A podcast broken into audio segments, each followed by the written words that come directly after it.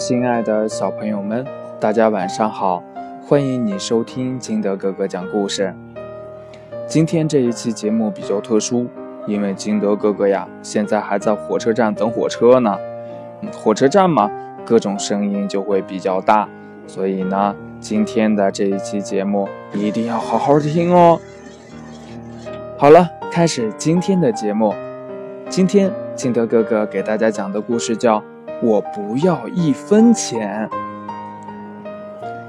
森林学校的老师给大家布置了一项特殊的家庭作业，让大家周末帮家里做一些家务，让父母可以休息一下。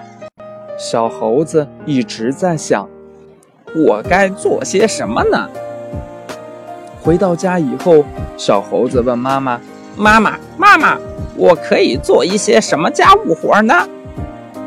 妈妈听了十分高兴，就对小猴子说：“孩子，你终于长大了，知道心疼爸爸妈妈了。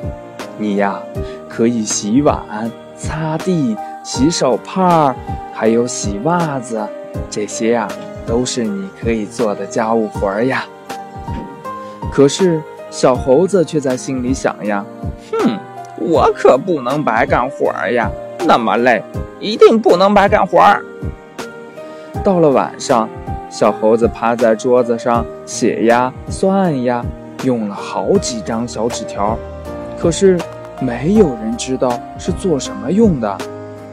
第二天一早起来，小猴子就开始做家务了。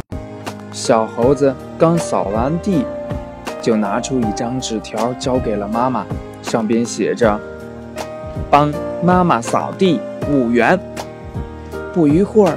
又交给妈妈一张小纸条，上面写着：“打扫房间六元。”原来呀，小猴子晚上做的就是这些清单呀。一天下来，小猴子一共交给了妈妈六七张小纸条呢。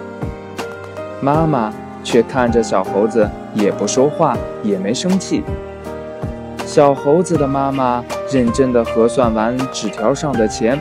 把钱交给了小猴子，然后就离开了。这小猴子心里呀，十分的高兴。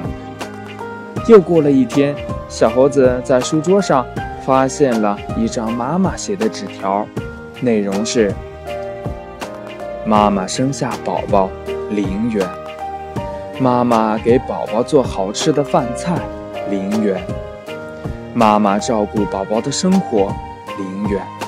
妈妈陪宝宝做游戏，零元。小猴子看着纸条上面的字，脸腾的一下子就红了，知道自己做的不对，然后主动找到妈妈，把钱还给了妈妈。因为小猴子知道了妈妈的辛苦是从来不求回报的。小猴子从此以后再也没有要过做家务的钱。因为他明白了，爱是无法用钱来计算的。故事讲完了，亲爱的小朋友们，你做家务的时候有没有像小猴子一样给妈妈算过钱，或者是给爸爸妈妈要过玩具呀？这些呢？